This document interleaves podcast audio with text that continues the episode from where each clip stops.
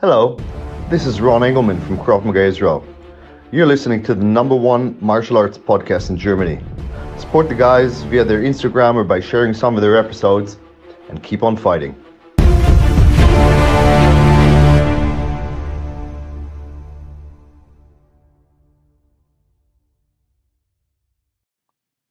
Fuck, I'm nervous. I'm nervous. Don't don't be nervous, bro. You, you're doing awesome.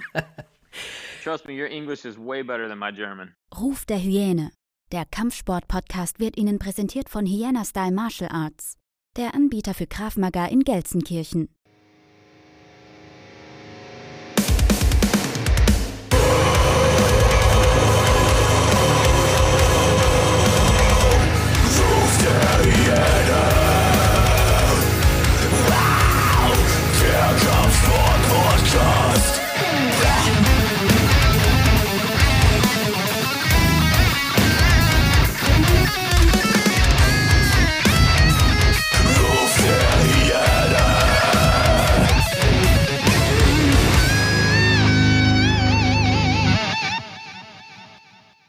Herzlich willkommen zurück zu einer weiteren Folge Ruf der Hyäne, der Kampfsport-Podcast. Und bevor ich weiter Deutsch mit euch rede, werde ich jetzt umswitchen auf English.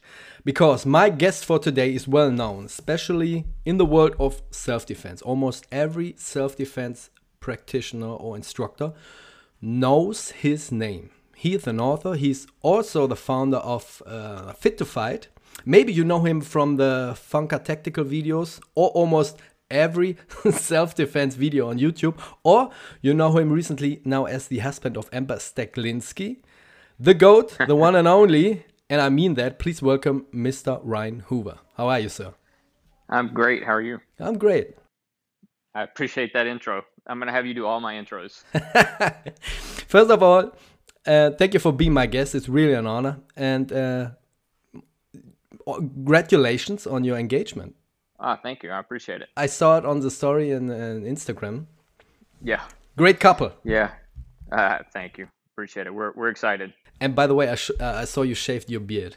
Looks like a complete different person to be to me. To be yeah, honest. yeah. I'm I'm I'm mixing it up a little bit. You got to keep people on their toes. Ryan, thank you for taking the time. A lot of people all over the world, especially here in Germany, knows your name.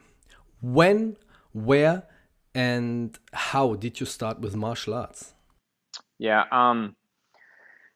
I was kind of late in the game, honestly. Like, uh, like a lot of a lot of people, you know, I was always interested in it. Um, loved Bruce Lee movies. Loved, you know, Like um, everyone. old oh, right old kung fu theater you know like all that stuff um, but as a kid i never really had a chance to to get involved um, so i didn't i didn't really uh, other than some wrestling and things i didn't really do much until um, i was in college and um, when i when i got back from college i started in more traditional martial arts. Um, did that for a couple years and thought, you know, um, nothing I'm doing really looks like any of the fights that I've ever been in or I've ever seen. I've always been on the smaller side, so you know, as a kid, I had to I had to learn to fight, I had to learn to talk, and I had to learn to run. So, um, and I did all those things. And uh, but the traditional martial arts just did not look like what I had experienced firsthand either through um, fights of my own or watching, and seeing fights. And so um, this was also about the time that UFC had kind of hit the scene. Hmm. Um, you know, it was UFC had come here to Charlotte early 90s. Um, and so I started looking for something that I thought more matched with what my goals were because while I thought martial arts were cool, um, I I really just I wanted something that I felt like was preparing people more for violence. And so I saw an article about Krav Maga. I'd never heard of it. I saw an article about it. And in the US at this time, most Krav Maga was on the West Coast. Um, there were very few uh, kind of East Coast um, opportunities. So I saw it. I, I called out to Los Angeles, um, asked about how I got involved, and at the time, you know, they because they were trying to grow the system here in the U.S., they were pretty much taking anybody that had any kind of martial arts background. Mm. So I signed up for an instructor course. Um, so it was in in the late nineties. Yeah, late nineties, um, early two thousand. So I started. I think I think my first instructor course was two thousand. Mm. Um, and so it was a seven or eight day course. Did that, loved it. Um, you know, I it it I thought matched everything that that I had been looking for, mm-hmm. um, especially compared to what I had been doing. You know, and so um, after then, I I started. Anytime there was anything, pretty much anywhere within in driving distance, I was going. Um, I didn't have a lot of money, so you know, I I would go when I could go. Um, because again, there was nothing really on the East Coast. So I was traveling a lot to seminars and instructor courses, and I got heavily involved. Um, ended up, you know, uh, on the Krav Maga Worldwide Advisory Board. Uh, co-authored a few books with those guys. Taught instructor courses for them. Um, you know, we're, we're we're talking several years later, obviously. Mm-hmm. Um, and you know, it it it it was something that you know I was really passionate about. Do, do you know who was the first one who brought the Krav Maga to, to your town or to, to the East Coast? Uh, so was it really York, like the guys from the IDF or uh, some some some random Aust uh, Israeli? Yeah, so that it depends on who you talk to. Um, but my my understanding is there was a handful of people when Imi was coming over in the early mid 80s. Um, there's a handful of guys, Darren Levine being one of them, Alan Feldman was another. There's a few guys. Um, Alan Feldman was in Pennsylvania, so he started. He was East Coast, started teaching a little bit. Um, you know, New York. There's Ron Mizrahi, um, and so I, I, I think I think there's probably a debate about who was kind of first on the scene on the East Coast, um, but it, it, it's one of three or four people probably that were, were really involved in, in doing something. But it just it just wasn't it just wasn't big. It just was not popular on the East Coast for whatever reason. I don't know you personally. We we we never met. We don't know each other. Right. But I heard. I mean, it was five or six years ago that you said you you you quit with Krav Maga or you don't teach yeah. or you, go, you you don't learn any anything like that. Why? Yeah, so um, it's a it was a combination of things. Um, Fit to Fight originally was a, a sparring program, a, a fight program, and um, what the way that that came about was we were teaching seminars, um, mostly in Krav Maga worldwide training centers, and our common the common question that we would get is how are you running fight classes and keeping people in there so we started teaching the way that we were teaching fight classes and Krav Maga Worldwide at the time didn't have an organized kind of fight class program or whatever. Um, so after some back and forth, they asked us if we would um, allow them to use our curriculum. So we went out to LA and taught all of the lead instructors in Krav Maga worldwide on the Fit to Fight system. And uh, at, at, that time, I was also I was going to Europe and working with um, the Krav Maga worldwide European rep um, on doing the same. And uh, long story short, because there's a lot of back and forth and whatever, um, the the Krav Maga Worldwide European rep um, passed away, and that created some real um, kind of political nonsense that I didn't really want to be a part of. Um, and at the same time, we were also trying to enact some some evolutions within the Krav Maga system that we felt like were really, really important.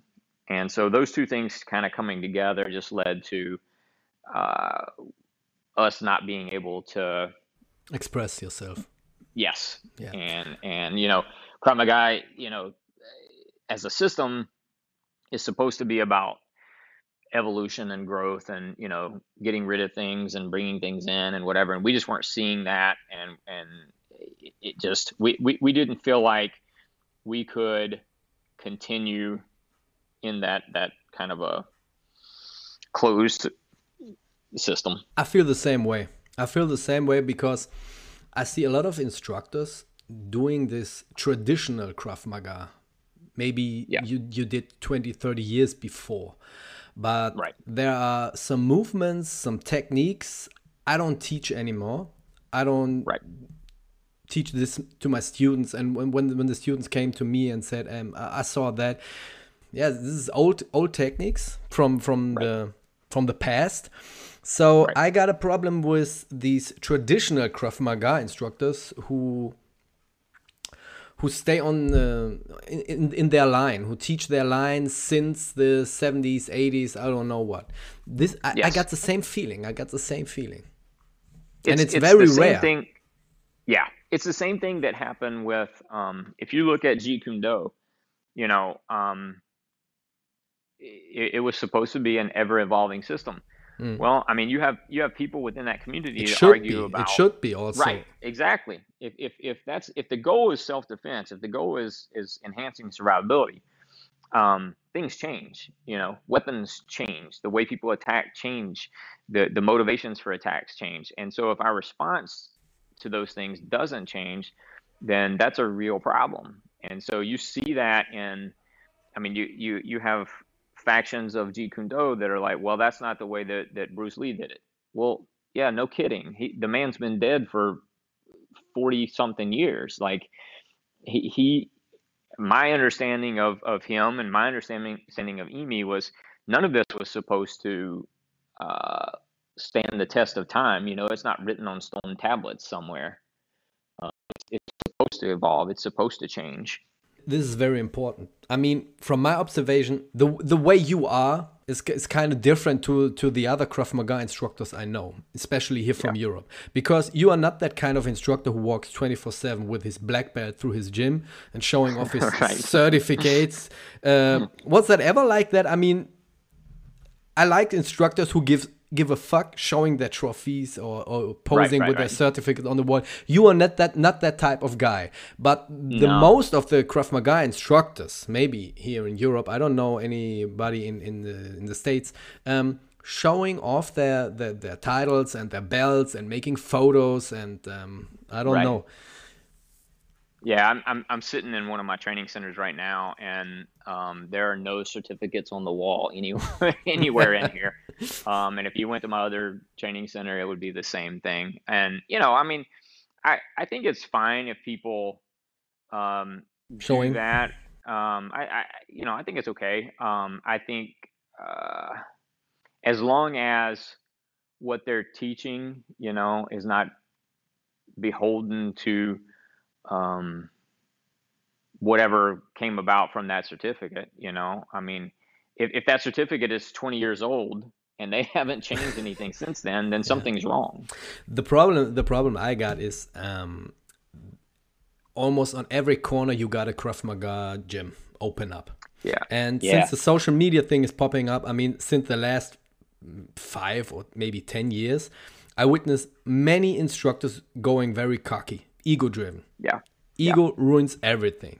So for me, it's like a, a little battle, a little uh, battle between the instructors. Uh, you you are new to this game, but look what I've got, and yeah. this it destroys everything. It destroys the product, the the the techniques, the the, the ideology of Krav Maga. Right. And to be honest, I'm a little bit scared because I don't want to be end up like an instructor. Everybody's saying, "Ah, Krav Maga, this this is bullshit," and everybody's. I've got this this kind of fear in me. You know what I mean? Right. Oh yeah. Look, um, we only just in the past few months went back to using the term Krav Maga. Um, we we hadn't used it for years because of the things you're talking about. You know, mm. I I I got to the point where and America is not nearly as bad as what I saw in Europe. In in Europe, honestly, like I, I haven't been in years because you you everything is Krav Maga there. Like there, there, there are so many Krav yeah there are so many Krav Maga um, and and there's like a thousand different organizations and you know uh, America's not not quite that that way. Um, but it got to a point where there were enough people using the term Krav Maga that were teaching really bad stuff that I didn't want to be associated with it. Mm-hmm. Um, but here recently, you know, we we've kind of internally we've come to the decision to to kind of embrace the term again, but to make it what we think it's supposed to be. So we're kind of using the term modern Krav Maga, but um, I like I'm not the type that I don't get hung up on terminology and names and you know whatever. I, I, I know it's important to people, and I know like the certificates and things are important to people. Um, and so if those things get them in the door, then I, I think that's fine. Um, but what happens on the mats um, is what really is important. We have maybe you have a solution for that. We have several people here, especially in Germany, who wearing black belts, who got the the sixth dan in in Krav Maga, and this guy's all, uh, 31 years old. He started yeah. eight years ago with Krav Maga. Now he's got the sixth the sixth dan. Um, yeah. Do you and the instructors here who who are legit Krav Maga instructors are a little bit worried, like myself. Do you have a solution for that? How to how to how to stop this kind of movement because everyone is starting an organization and it's called International Krav Maga Federation or Worldwide Krav Maga Inter, uh, uh, right, Federation. Right. So it's it's it's a money printing machine, yeah. and um, I don't have a solution for that.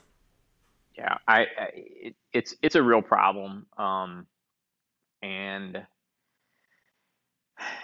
I, I think it's even harder in Europe because and if I'm wrong here, you tell me because it has been a, a, few years since I've been there. But in Europe, it doesn't seem like uh, the the student, the protection, the practitioner, they they aren't willing to spend a lot of money um, on training. It depends where you live, yeah, but yeah, you're right. So here, you know, uh, it, it it's it's more of um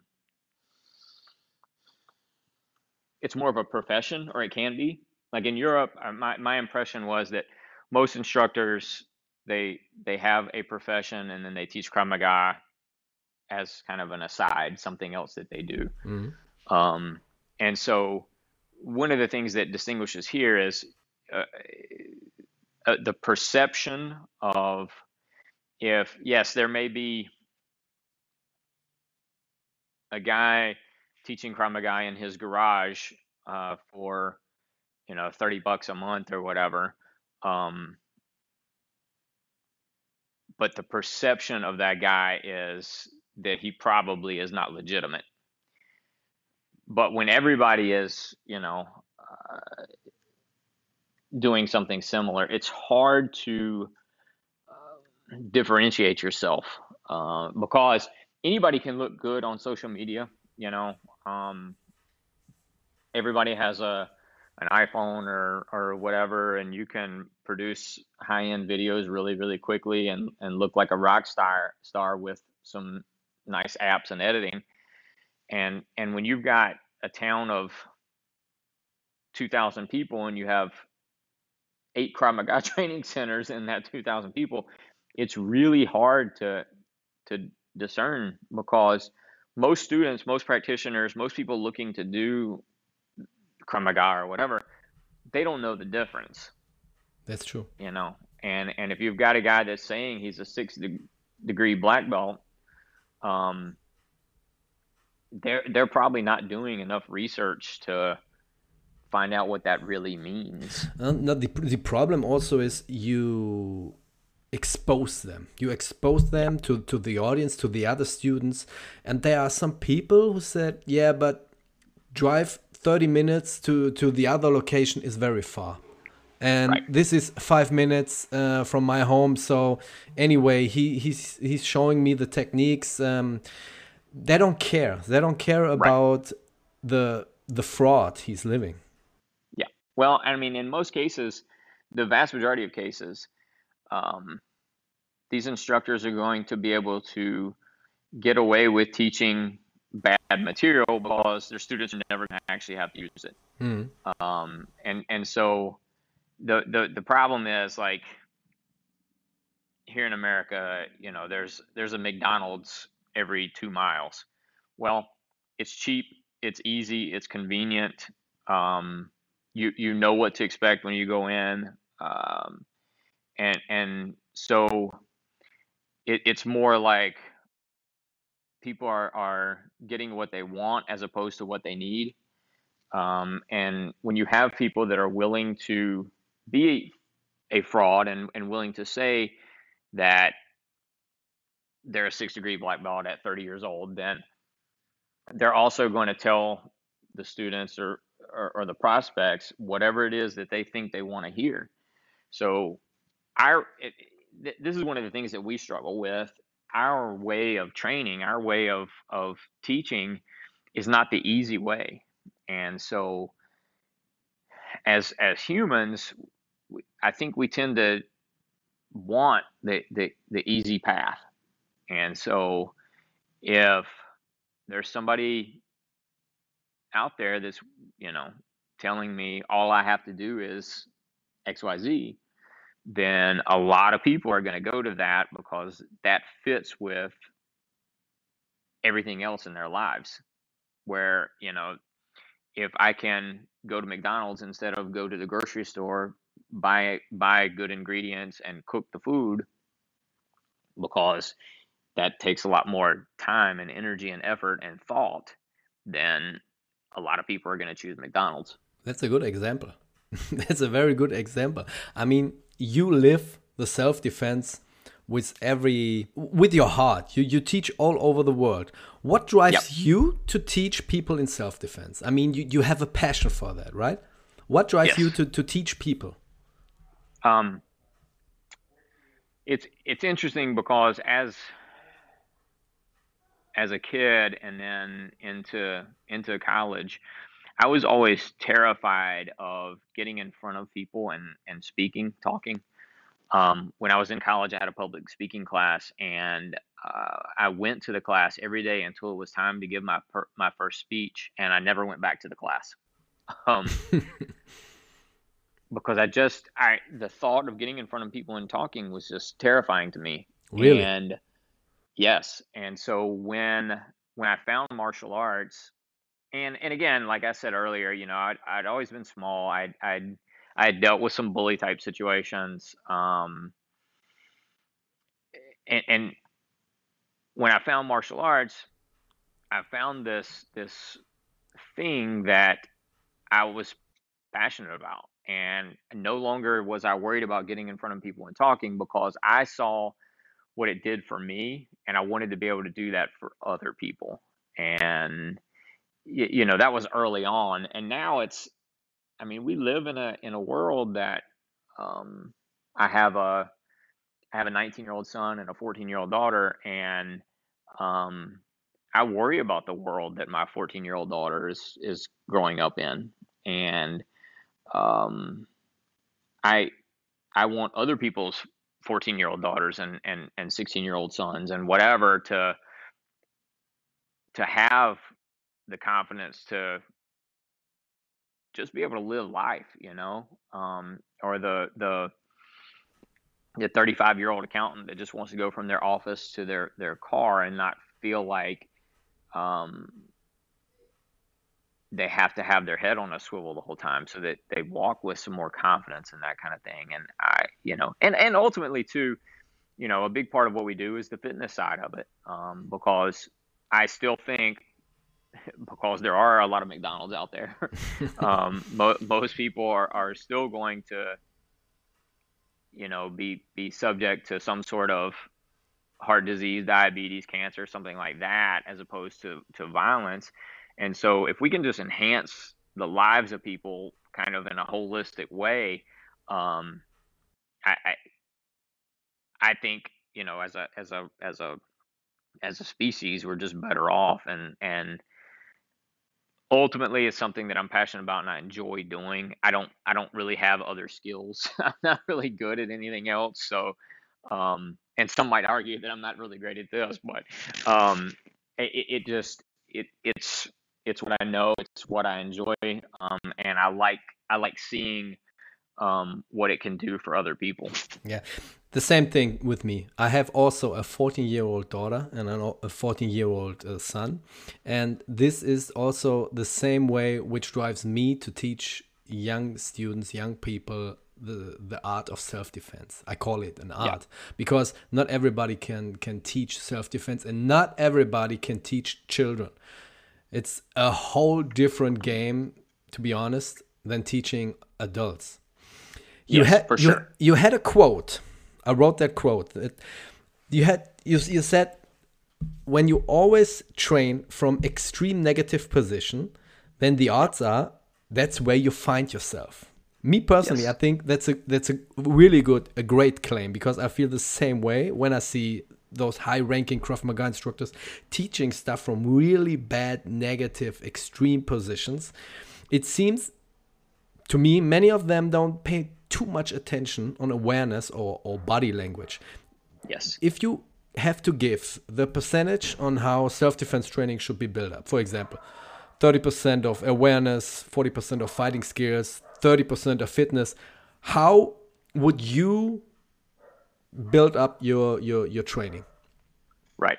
Um, so this is, this is one of the things that, you know, uh, really upset the Krav Maga world when we started talking about these kinds of things. Um, because, you know, I mean, in the vast majority of Krav Maga training, it is starting from some sort of negative position. And sometimes it's just an extreme negative. You know, the, the guy is on his belly, the guy's, uh, the, the bad guy's sitting on top of him with a gun to the back of his head. Well, if, if we're just intellectually honest with people, if you weren't good enough to avoid that situation, then you're not going to be good enough to escape. Right, it. right. Like that's just any common sense kind of thought process is going to get you to that place. Um, so we we really emphasize pre-contact. So understanding, you know, where a situation could potentially be violent. Um, walking away from it, avoiding it altogether if, if we can. Um, how to how to speak to someone that is potentially a problem. Um, how to posture my body and those kinds of things while I'm speaking, um, and all of that preparing me to hit first if I need to. Um, we spend a good bit of time on on those those things, and then beyond that, um, we teach people how to fight, you know, and and I, I know that in the self defense world, we we want it, it's common terminology to, to to kind of make a distinction between those two things, but for me and for us, I guess. I, I want people once the fight is on. So once once we're past that, um, reading reading body language, trying to de-escalate, trying to angle, trying to to extricate ourselves from the situation. Once we're beyond that, now it's a fight. And I, I don't want people thinking, well, if I get taken down, mounted, and the, the person is punching me in my head, I've got a technique for that. Mm-hmm. I, I want people thinking about the the six or seven things that happened before the fight they got to that point. Yeah. You know, um, and so if if we're putting a percentage on it, um, you know, in terms of, of training time, uh, I don't know, probably 30 is, is on that pre-fight kind of stuff. Mm-hmm. Um, you know, maybe another 50 is on fighting. And then that last 20 is maybe kind F- of fitness. Yeah. Yeah. Um, and, and, and the fitness is tied into those other things as well, you know, so, uh, it, it, it's hard to separate the fitness side of it. Um, just by virtue of the way we train. Now we don't do like run a bunch of laps and do a bunch of jumping jacks and push-ups and those kinds of things. You know, our our fitness modality is functional for fighting. So we're doing wrestling drills and clinching drills and and more MMA style kind of drills. Even in our warm-ups, our warm-ups are pummeling and arm drags and, and so your your warm-ups your warm-ups are very exhausting i remember uh, when the pandemic hits it was the year 2020 um, uh -huh. you guys were live on Instagram yeah. and you did a warm up program and I did that. It was it was so exhausting. It was so exhausting that I could I could I couldn't walk 2 days in a row. it it kills it killed uh, no problem. It kills my legs. I couldn't walk stairs, nothing. It was eh, so exhausting. yeah, we I I, I want people like in a in a real fight, you know, it, it's probably over in a couple of minutes, mm-hmm. maybe a couple of seconds, but it, it's going to feel like a day and a half. Yeah, I know what you mean. And and so if if I have to fight for 30 seconds or I have to fight for a minute or I have to fight for 5 minutes, um, I want my students to feel like they have done this before, you know. Um, but it's not okay, well, we're just gonna for for the next five minutes, we're gonna do push-ups and burpees and jumping jacks and and you know mountain climbers and and whatever. No, for five minutes, we're gonna we're gonna pummel and we're gonna sprawl and you know uh, things that I'm going to feel or experience in a fight. So it's a big part of it for sure. I mean, the the name "Fit to Fight" is definitely intentional. Yeah, but but it's a great concept. Yeah. Because all the things you said, I'm totally agree with that. Because the self defense starts in the head. So the the art of you you see the, the, the way you see uh, people acting to you, talking to you, the the awareness, the body language. It is so important to not get in in in a conflict in in, in combat with with the, the kind of person. So the people here I, I think yeah i think especially sorry i think especially with with men with guys um probably most violence can be avoided. 90% uh, I, it, I, I, yes. I say 90% I, I agree with you but I, I think i think ego um again especially with men um ego takes people to a place that they they just could have walked away from. Totally I totally agree. The problem I have in, in, in my classes is when I teach some awareness or body language, you got the type of people who looking at you with this kind of boring face because everybody yeah. wants to slap the shit out of the bag or right. want, wants right. to practice some techniques to teach them yeah. the importance of of this kind of self-defense is for mm -hmm. me uh, kind of challenging so, and this is just my opinion, um, but I, I think you just have to give it to them in small doses. Um, so, you know, when I gave you the percentages earlier, I would like for those percentages to be higher on the pre-contact side, the, the, the pre-fight side. Um, but I also recognize the nature of humans. So, um, especially men. I, yeah. So we do those things but we do them in small doses. Now, let, let's say, you know, we run full time training centers. So um, the average student trains two or three times a week. So if they're doing an hour class, you know, an hour is really not a lot of time. I mean, by the time you warm people up, you do some kind of combative, you do some kind of uh, fight skill, self defense skill, whatever, finish with a drill. Eh, an hour is not a lot of time. But if I'm giving them five minutes, even if it's just five minutes of some kind of, of pre contact, preemption, um, drill or discussion or whatever, um, every class or every other class, um, I, I, think it's enough to where I'm constantly reframing them and reminding them the importance of this without getting those stares like you're talking about where um, people are checking out and it's boring or whatever. And then, you know, I think incorporating it into drills is important. Um, humans, you know, I, by and large, by the time, and I'll, I'll just speak for the, my experience here in, in America. Um, when people come to class, you know, they they've they've put in an eight-hour workday or whatever. Um, maybe they've had to take kids to school, pick kids up from school. Maybe they've had to fix dinner, you know, those kinds of things.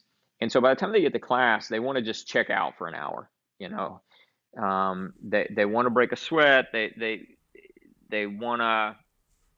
It, it's their it's their mini vacation for the day. You know, um, and so if I get in front of a group of people, and that's been their experience for the day, they, they don't want to they don't want to listen to me talk for 10 or 15 minutes. You're right. You know, um, so I have to be able to do that in a way that I have to be able to impart that information to them in a way that is in bite-sized little bits to where I don't lose them um, because um, they're, they're just not.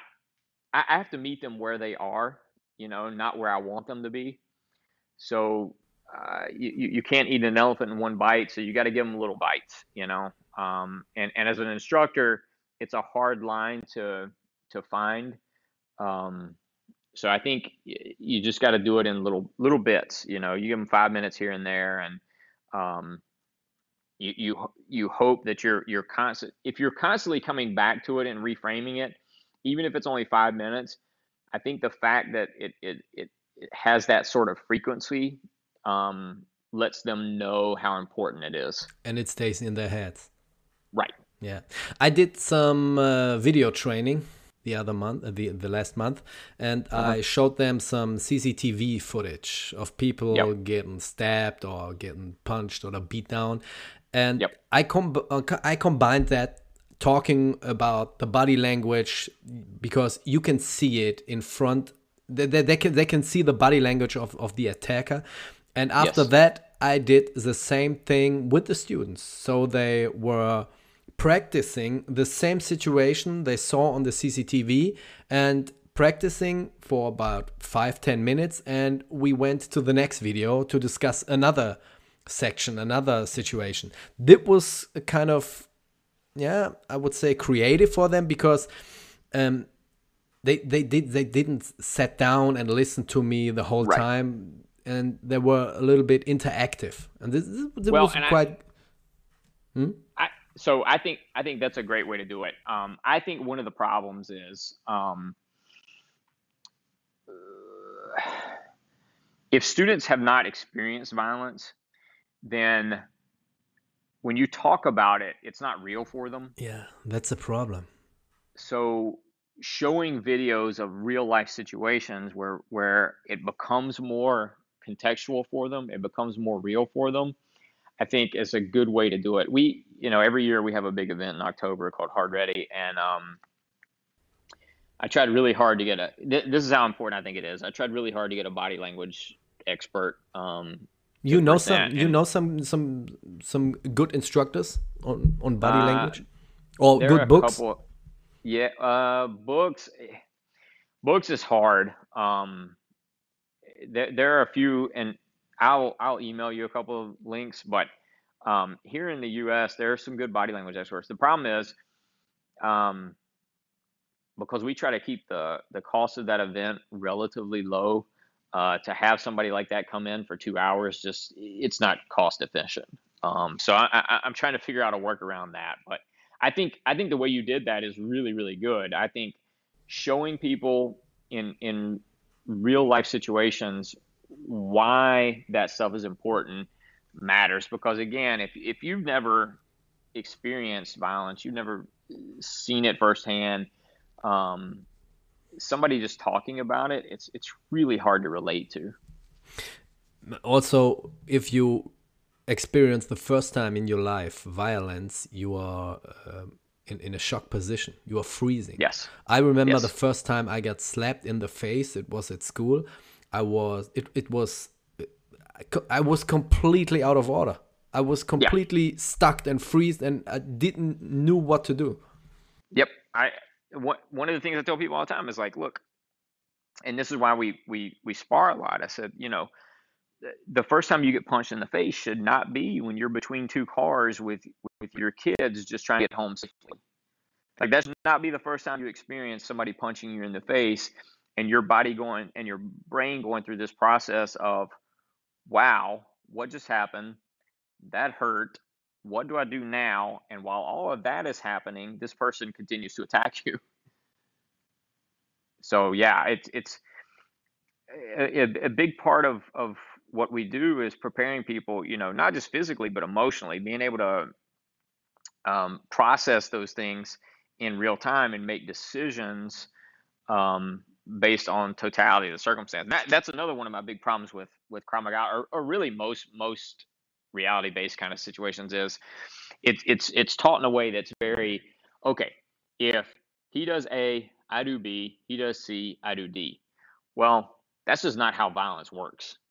You know, um, you, you ultimately I need to to teach my students how to think for themselves in real time and how to be able to make decisions based on the reality of what is happening right now. And if I always teach it in this one, two, three, four kind of format, as soon as one of those things is out of order, and my students have never seen or felt that, they're going to have this reactionary gap where now they don't know what to do because it didn't work the way they had always been shown it to work. Sometimes a big thing for us is if in, in if you're not failing in training, then you're not really training. Because if I'm never if I'm never failing, I'm never being pushed to a point to to grow and get better. Um, so if in and I'm just going to say Krav Maga because you know that that that's what people know me for. But if, if in Krav Maga circles, you know, it's always A attacks B and B wins, well, that that's not real. Um, so there, there has to be a little bit more. I mean, they, you may have to start people that way, but there has to be a, a little bit more kind of uh, challenging, challenging growth mindset. I mean, the be- the best training is is like in BJJ, like in luta livre, like in uh, grappling or in boxing or kickboxing. The the sparring part. Yes. You can learn the techniques but the the best training, for my opinion, is the sparring part. When you train with different person and you try to to realize, oh, I have to do this i have to i have to switch my leg i have to get out of this i have to be in a mount or in a side control. This is this is a, a, a whole different experience which nobody can teach you. Yes. And you you, have, you, you have to experience out, that. Right. And you find out what works for you. And what works for you sometimes and not always. You know it's it's the, the cookie cutter response or, or approach to self-defense is is a broken modality. It's just you it is it defies logic to think that you can teach uh, the 45 year old, 110 pound female to fight the same way that you would teach the 23 year old, 195 pound rugby player. Like, like, how does that make sense? Like, why, why would you think teaching them to fight the same way makes sense? Um, are, are the principles the same? Yes if you're if you're working on, from a good fundamental principle based standpoint, the principles should should remain. But the way that they're applied is going to be different for those two people. Like a, it, it's as simple as I, I taught a fight class last night, and I had everybody from ages 14 to 73 in my class. Um, I had I think 16 people in there. Um, I had a Krav Maga black belt in there, and I had two people that this was their second class, and they were sparring. You know, um, and that can be done properly uh, very early on. And it should be if you know what you're doing. Now, if you don't know what you're doing, you can't take the the Krav Maga, the typical Krav Maga training mindset, and just plug that into a fight program. That doesn't work. You you can't have people hitting pads as hard as they possibly can, and then say, okay, throw on gloves and shin guards and go go go spar. You, you're you're going to have people hurt, and and the people that really need your fight class are never going to take it. Um, but people should be sparring. They should be fighting. They should be figuring out what works for them in certain contexts, and and maybe it doesn't work in other contexts. You know, um, if I'm the things that I would do while fighting somebody that is six five with a, a huge wingspan is going to be different than the way that I would fight somebody that's eh, five six and and and built like a refrigerator. You know, like I, I'm going to have to have a different approach to dealing with those people. And you have to give the options to to your students. If A doesn't work, you have to switch to B. If B doesn't that's work, right. you have to switch to C. And that's the other reason I see in, in other Krav Maga instructors, they only teach this kind of stuff. So you have to do this. And every student it's, have to do this. So it's because it's all they know. Yeah. Maybe. It's all they know. They, they they know what they know what came out of the manual. Um, you know, they they know what they they learned in their instructor course. And and look, from an instructor standpoint, I get it. It's the easy way to do it it's really easy for me to get up in front of a group of 20 people and just say all you have to do is but there's no progress. XYZ. there's no progress. No. It's it, and it's not real. It's not honest. It's not true. Um, but it's the easy way. And honestly it's what students want too. Students don't want to think for themselves. And, and and i put myself in that category. You know I, when i say students i mean humans. People just want to be told well it's like somebody comes in off the street and they say, "Well, what would you do for if somebody tries to put their hands around your throat?" Well, I could I could give them a purely technical response and they would probably be happy with that and leave. People hate it when I say it depends. Yeah, but it's a reality. People, yes, but people people in in a lot of cases would just rather you lie to them because it's it's it's convenient it's easy. Um, it it absolves me of of any kind of thought. You know, well, if it doesn't work, then well, you know, Ryan was wrong, or Ryan didn't tell me the right thing, or Ryan talked wrong to me, or whatever. Um, I don't I don't have to I don't have to take ownership of it. Then you know, I memorized this technique, I'm good to go. As opposed to, well, you know, why why is that guy's hands around your throat? You know, what happened before that that occurred? You know, what what were the the he didn't just fall from the ceiling and put his hands around your throat, you know. Like something precipitated that. Um, but people don't want those conversations. So again, it goes back to your discussion earlier. I have to figure out a way as an instructor to give them little doses of of why we can't just have this all you have to do is approach maybe maybe they're kind of lazy in their yes. thinking and in the in the way they used to, to to to learn or train something so i my my my experience is that the people today want to learn something quick quick and it yes. please don't hurt me so they yep. are searching through YouTube and looking for videos and trying to, I don't know, try to to to train them in the in the garage or in the garden. My opinion is that the most of the people who come to self-defense class are at first kind of lazy. I wouldn't I would not say everybody, but right. um, they have to to be they have to step out the comfort zone and that's what several well, I, people have to learn yeah I, I think i think that's a product of a couple things one it's it's society as a whole you know it's like we talked about earlier we're, we're constantly looking for the easy way the shortcut i mean you can you can do everything today with your phone You can do bookings Yes. on your phone. You can you can uh, get into the internet. You can check your emails. You can book some flights for your next holidays. You can do everything, and that's the laziest Yes. way of living. Yes. I mean, just just Google life hacks, and you're gonna find a million things of of how to do the most simple things even more simply.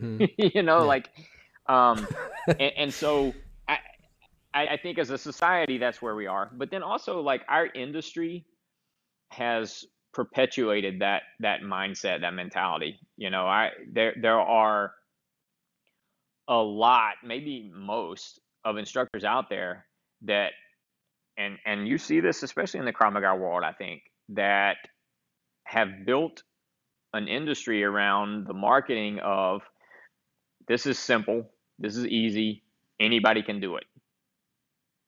So and then if you see, you know, movies, TV shows, whatever, well, somebody does a quick little move and it's over. And you know, there's there's go on Instagram and you're going to see that stuff over and over and over again. I, if I if I put out, I'll give you a perfect example. If I put out a video on doing a double leg takedown, it's going to get no traction at all. It's going to get no views. It's going to it's going to get no shares. It's going to none. If I put out a video of, well, last week uh, or maybe this week, I can't remember. Uh, Amber uh, shot a video of me doing a leg catch thing where I catch the leg and I pass it, and I, I, do a few few kind of things, and it's it's a little bit I, not fancy, but it, it, fancier than what we would normally do. Um, and within a few hours, it had 19,000 views. Well, if I had done the same video on a double leg takedown, it would have like 19 views Uh, because people people want the The easy quick, way. flashy. Yeah. Yes, all you got to do is kind of stuff. I I get it. Look, from a marketing standpoint, I totally understand it. Um, those people are better at business than I am. I fully admit that. Um, but I'm not, you know, I I'm not here to get I'm not doing this to get wealthy. I mean, there are plenty of other things I could do if that was my goal. Um, if I can pay my bills and make people's lives better, then that's what I want to do. Yeah, I, I think everybody knows that you can get ri- you can't get rich with martial arts, except you Yeah. are uh, Conor McGregor or some UFC fighter. But um, the worst thing for me is in on the internet these five uh, minutes uh, hacks where you see a, a random TikTok person showing you some self defense tricks with with a purse or Yes. with, with a bottle of, of, of beer. This this creeps me out. This freaks Yes. me out. It's terrible, Yeah, and it'll probably get a million views. probably. So we have we have the self defense situation. What are your thoughts on knife defense? I had several discussions about the whole knife scene. You had those um, knife defense and you had the knife attacks. Do you think it's beneficial to train on how to defend yourself with a knife, not against? Uh, so using a knife, using a knife but because yes, i see it's in common here uh, we got those liber fighting guys um, Right. and they're popping up in every city and Right. for me it's it's i don't it's it's 50 50 percent i don't get it but i get it Right. I, I mean Right. it depends in the city or the country you're living Yes. and Yes. the other thing is there are tons of videos on how people train to stab the eyeballs with a concealed knife it, right. I- it so freaks here- me a little bit out. my- yes. So here's my problem with that stuff. A lot of the stuff that's out there, um, along the lines of what you're talking about, to me, they're they're like assassination videos. Like it, 100%. it it's it's not a self defense video. It's a it's a this is how you kill somebody with a knife video. Um, and so I I have real issues and problems with that. Now we we teach um, use of knife, but for us it's all right. however you fight, that's how you fight, but now you have a knife in your hand. You know, it, it's not a whole new system or program or anything like that. Um, and it we're, we're very specific about kind of uh, use of force understanding. You know, I, I, I, can't just draw a knife and stab somebody in the face because they pushed me. Yeah, you yeah, know, yeah. like um, a lot of the videos I see out there with knife guys is just it's straight up just a, assassination. It's just murder. Um, and and so I don't like I, I I don't I don't want any part of that kind of stuff. Um, I I think a knife as an equalizer. Um, if you tend to be a smaller person that or or or whatever, um, a knife is a great tool to get somebody off of you. You know, to create space, to get away, that kind of thing. Um, but to teach people, okay, well, I'm gonna I'm gonna slash their throat, and then I'm gonna cut the femoral artery, and then I'm gonna you know eh, hit the brachial, blah John blah, Wick whatever. style. You know, right? That that kind of stuff. Like, I I just don't. I don't I don't get that.